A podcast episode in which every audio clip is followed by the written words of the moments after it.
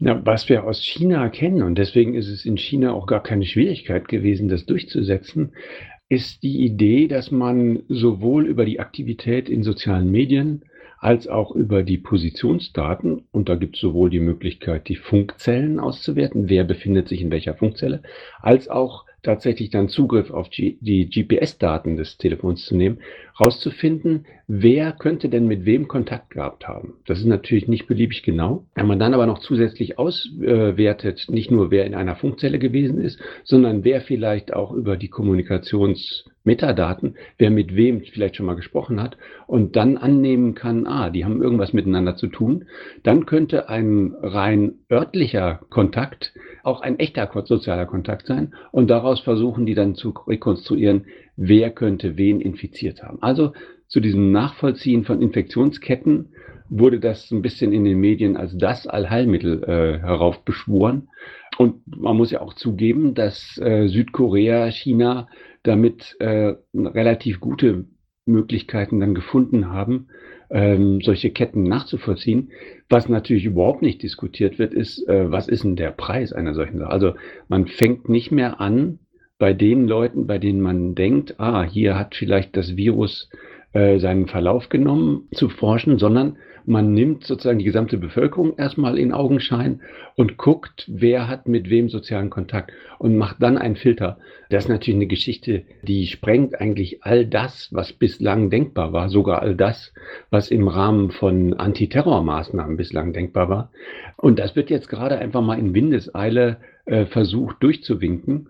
Und äh, da gibt es natürlich von verschiedenen gesellschaftspolitischen Akteuren zu Recht heftigen Widerstand. Ihr beschreibt, wie von einer App ein persönlicher QR-Code ähm, generiert wird, der ist dann immer in grün auf dem eigenen Smartphone-Bildschirm zu sehen und kann sich aber gelb oder rot färben, sobald eine betreffende Person irgendwie in der Nähe von einer Person war, die vielleicht Covid-19 hat. Ich sage noch mal ganz kurz, warum ich glaube, dass das in China so einfach durchsetzbar war. Dort gibt es mit den sozialen Punktesystemen eigentlich schon ein Einüben genau einer solchen Standardüberwachung ähm, und das schon seit drei Jahren. Also in verschiedenen Regionen in China werden unterschiedliche Systeme ausprobiert und ohne jetzt zu sehr ins Detail zu gehen, die Idee ist, erwünschtes Verhalten sozusagen zu belohnen und ein sozial nicht wünschenswertes Verhalten, wer immer das auch dann bewertet, und da ist es tatsächlich dann derjenige, der diese künstliche Intelligenz programmiert hat, nicht erwünschtes Verhalten zurückzudrängen. Und das über ein Punktesystem, was dann entscheidet, wer hat welche gesellschaftlichen Teilhabemöglichkeiten, wer kann zu welchen Preisen einkaufen, wer äh, kriegt eine Wohnung, wer kriegt welchen Job. All diese Dinge hängen vom Punktekontostand ab und deswegen war es in China so leicht möglich, jetzt in der Ausnahmesituation solch ein, ein System einzuführen, wenn meine Bezahl-App grün leuchtet, dann darf ich weiter bezahlen, komme auch durch die nächste Bullenkontrolle. Wenn sie das nicht tut, sondern gelb oder rot ist, äh, ohne dass ich nachvollziehen kann, warum das so ist, ähm, darf ich es nicht mehr und werde sozusagen zu Hause unter Quarantäne gesetzt. Also ein Lenkungsmodell, was gar nicht mehr per Allgemeinverfügung irgendwie diskutabel macht, was für Maßnahmen gelten jetzt für alle Leute, sondern hoch individualisiert. Einzelne Leute werden ausgeschlossen, isoliert von irgendwelchen Bereichen der Gesellschaft sozusagen, zumindest herausgenommen. Anderen widerfährt das nicht.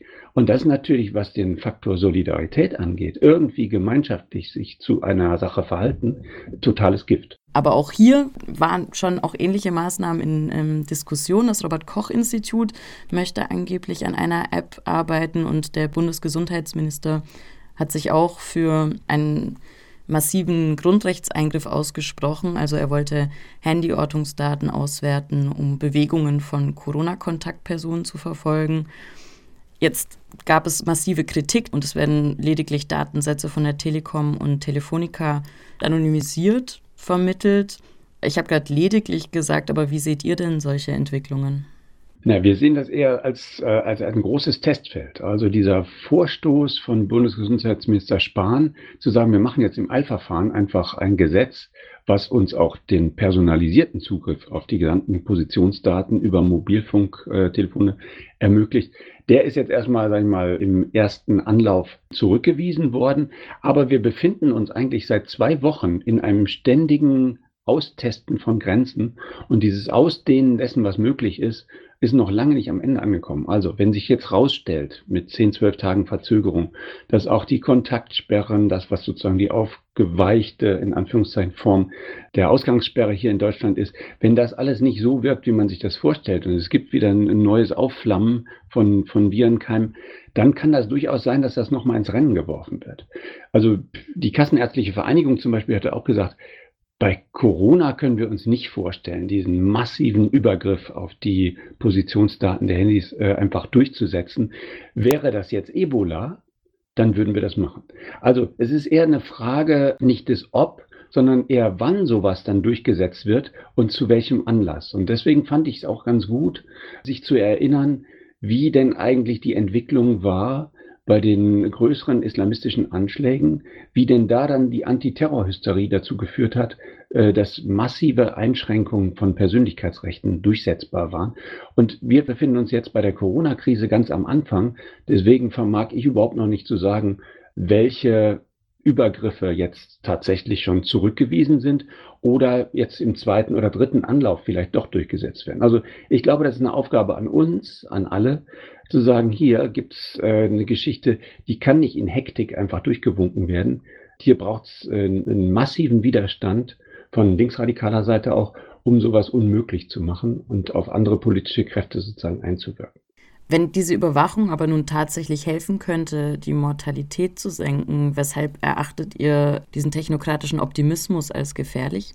Ich glaube, eine Gesellschaft kann nicht überstehen, wenn sie sich allein an der Effektivität ihrer Maßnahmen im Ausnahmezustand sozusagen misst.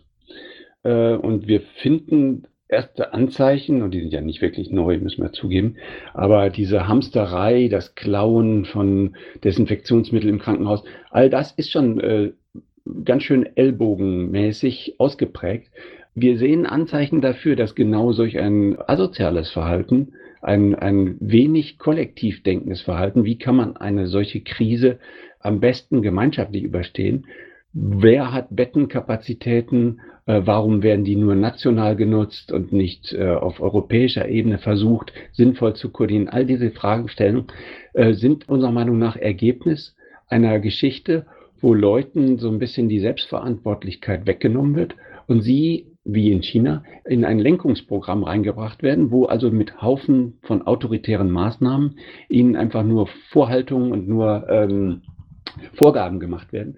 Also das eigene kritische und selbstverantwortliche Denken wird weiter zurückgedrängt und das macht Solidarität kaputt. Also ich glaube nicht, dass eine Gesellschaft bestehen kann, wenn sie sich von Ausnahmezustand zu Ausnahmezustand handelt und äh, die Mortalität als einzigen Gradmesser nimmt ob sie die Krise jetzt äh, gut überwunden hat oder nicht. Denn wir müssen zumindestens, auch wenn sich das jetzt so ein bisschen krude und, ähm, und hart abwägend anhört, ähm, als ob ich jetzt hier die, die Todesrate in, in höherer Anzahl in Kauf nehmen würde. Wir müssen zumindestens verstehen, was aus dem Antiterror-Diskurs zu lernen war. Die Verstetigung von solchen Ausnahmezuständen, das ist eigentlich das politische Konstrukt, mit dem man sich durchaus effektiv regieren äh, lässt wir werden nicht nur einen Ausnahmezustand haben, der dann in vier, fünf Monaten vielleicht überwunden ist und dann ist wieder Ruhe, sondern die gesellschaftlichen Veränderungen, die es jetzt in der Corona-Krise gegeben hat, die werden unseren vermeintlichen Normalzustand danach weiter bestimmen. Diese Datensätze, die nun gesammelt werden von Telekom und Telefonica, die hören sich ja bisher ziemlich ungefährlich an. Sie sind anonymisiert, die Frage ist halt nur wie. Was sollen solche Datensätze dann eigentlich überhaupt bewirken? Kann das Robert Koch Institut damit überhaupt etwas anfangen oder geht es eigentlich so ein bisschen darum, vielleicht die Hürde auch zu senken, dass ähm, eine Bevölkerung Ja sagt, hier nehmt unsere Daten? Oder ist das jetzt zu verschwörungstheoretisch gedacht? Nee, wir müssen es gar nicht verführungstheoretisch sehen. Also ähm, es, äh, ich muss auch gar nicht einen Fahrplan dahinter vermuten, der jetzt bis zum Ende schon durchgedacht ist. Ich glaube, da steckt viel Trial and Error drin, aber mich würde es überhaupt nicht wundern, wenn, äh, so wie ein Haufen ähm, IT-Expertinnen, das Robert-Koch-Institut zu dem Ergebnis kommt, wir können daraus zu wenig sehen. Was wir eigentlich bräuchten, sind tatsächlich genauere Daten und nicht nur Positionsdaten, sondern auch, wer hat denn mit wem Kontakt. Wir müssen auch verstehen, dass das Robert Koch Institut nicht nur einen Weg eingeschlagen hat, sondern sie forschen gerade seit einer Woche, ähm, erstellen sie eine App, die uns runterladbar ist, ähm, also freiwillig. Da wird niemand gezwungen. Aber sie hoffen darauf, dass es jetzt gerade in, dem, in der Corona-Krise eine hohe Akzeptanz dafür gibt. Und diese App soll eher bemessen, wer hat denn mit wem wirklich Kontakt. Und das wird nicht nur aus den Positionsdaten gemacht, sondern das wird versucht zu ermitteln auch, äh, wer hat mit wem sozialen Kontakt. Das ist also viel weitergehend.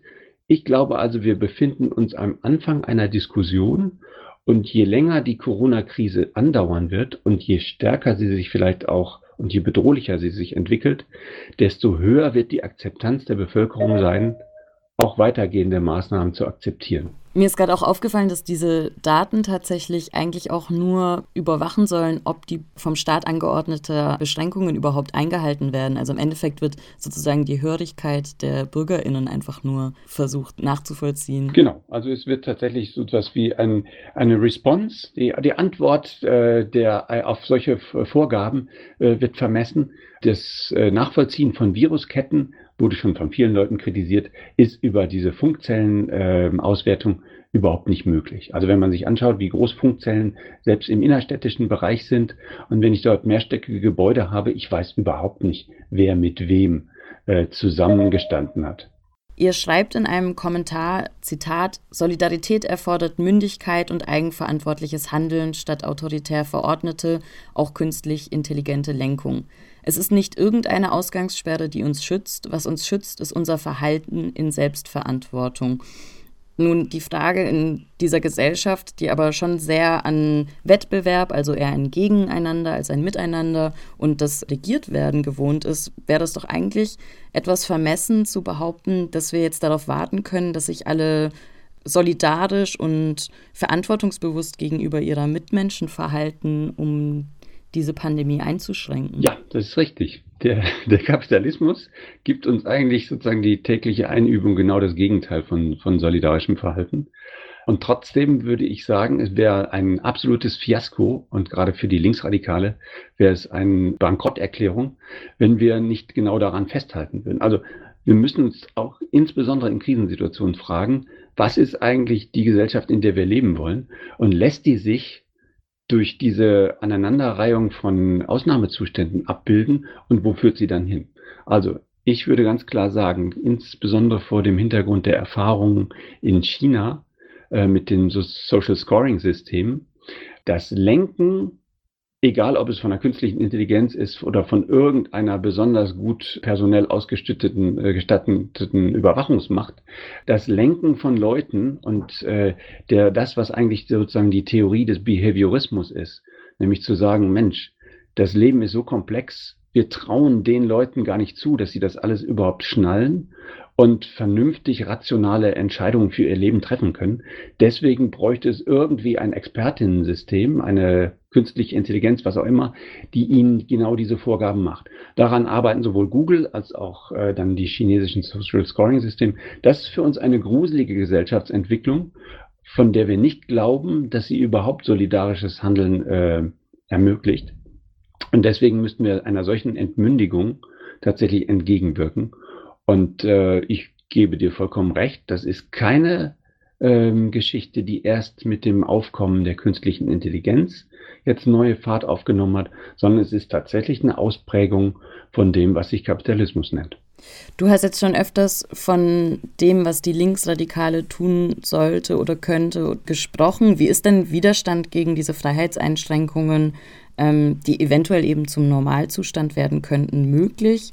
Naja, ganz klar. Also erstmal für die Leute, die dissident handeln wollen und müssen, und ich hoffe, das sind viele, ist es erstmal die absolute ähm, Notwendigkeit zu sagen, nein, wir können uns, auch wenn es jetzt noch weitergeht, mit echten Ausgangssperren, mit echten Kontaktverboten, äh, die uns äh, verhindern, reale soziale Zusammenkünfte zu organisieren, dem müssen wir uns natürlich widersetzen. Und das sage ich nicht in einem Sinne, dass wir das Coronavirus bagatellisieren sollen und sagen, äh, geht uns eh nichts an, sondern äh, ich eher in einem verantwortlichen Sinne meine ich das. Wir müssen Treffen organisieren, die verantwortlich im Sinne dieser Virusinfektion äh, ab, ablaufen, aber sie sind möglich. Also, ich finde die aktuelle Tendenz in der Linksradikalen, sich eher apathisch zurückzuziehen und das, was wir jetzt gerade machen, nämlich auch mumbeln, ähm, vielleicht zum, zum neuen Modell für Treffen oder so werden zu lassen, das halte ich für gefährlich. Wir brauchen reale soziale Zusammenkünfte. Ich kann überhaupt kein Vertrauen entwickeln zu irgendjemandem, mit dem ich dann vielleicht auch bereit bin, eine direkte Aktion zu planen, äh, wenn ich nicht mit ihm zusammen bin. Also wir dürfen uns das nicht nehmen lassen. Wir müssen es einfach so organisieren, dass es auch in Corona-Zeiten äh, verantwortlich ist. In diesem Sinne halte ich es für richtig, auch weiterhin an Treffen von kleinerer Größe festzuhalten. Und natürlich würde ich jetzt im Moment auch keine Großdemonstration planen. Äh, das ist zum Scheitern verurteilt in der aktuellen Phase. Ich glaube, wir brauchen eine kollektive Antwort. Wir müssen auch dem, was sich da entspinnt an, an Lenkungsideen, äh, das, was eigentlich eine technokratische Idee ist, eine Gesellschaft zu entwickeln, der müssen wir insbesondere widersprechen. Und wir müssen vielleicht unsere Aktivitäten gerade viel stärker auf das Kleinere im Rahmen direkter Aktivitäten, direkter Aktionen verlagern und uns äh, aber auf keinen Fall nehmen lassen, dass die Analyse, die Auseinandersetzung und auch das Handeln jetzt irgendwie äh, weitergeht. Wenn wir jetzt uns darauf einlassen würden, die nächsten sechs, acht Monate in eine Pause zu verfallen und nur noch die Corona-Ticker sozusagen verfolgen. Äh, das wäre also das Schlimmste, was der Linksradikalen passieren könnte.